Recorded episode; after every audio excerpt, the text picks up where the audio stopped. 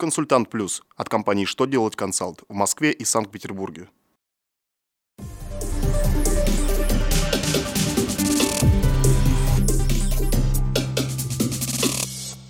Добрый день! Для вас работает служба информации телеканала «Что делать ТВ» в студии Ольга Тихонова.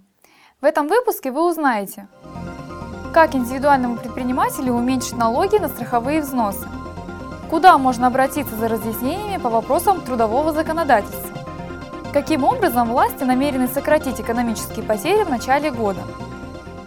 Итак, о самом главном по порядку –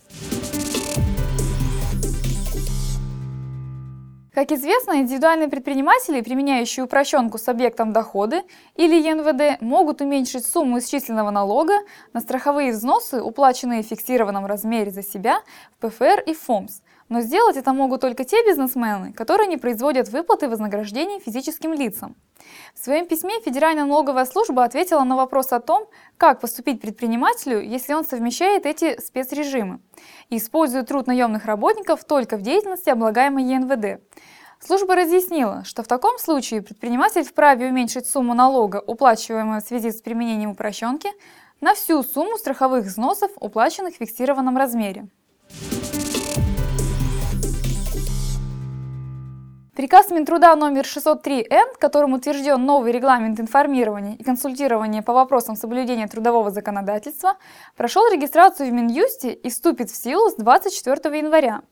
Данная госуслуга предоставляется работникам, работодателям и их представителям, а также неограниченному кругу лиц. Для получения консультации им необходимо обратиться в Роструд лично, в письменной или в электронной форме. При личном обращении срок предоставления консультации составит 30 минут, а ответ на письменное заявление будет дан в течение 30 дней. Приложение к регламенту содержит контактные данные территориальных органов Роструда, а также форму заявления на получение разъяснений по вопросам законодательства. Своим приказом Минтруд также признал недействующим предыдущий регламент. Российские парламентарии в очередной раз хотят сократить количество дней отдыха во время новогодних праздников. Они подготовили законопроект, который содержит соответствующие поправки в Трудовой кодекс. Авторы документа считают, что выходных дней в указанный период должно быть всего 5. То есть они предлагают отдыхать гражданам с 31 декабря по 3 января и 7 января. По мнению депутатов, длительные праздники негативно отражаются на здоровье граждан из-за злоупотребления алкогольными напитками и переедания. Кроме того, в значительной мере страдает семейный бюджет. Короткие же праздники, по словам парламентариев, позволят сохранить и то, и другое. Помимо этого, сократятся финансовые потери, которые несут многие компании из-за долгих выходных. На этом у меня вся информация. Благодарю вас за внимание и до новых встреч!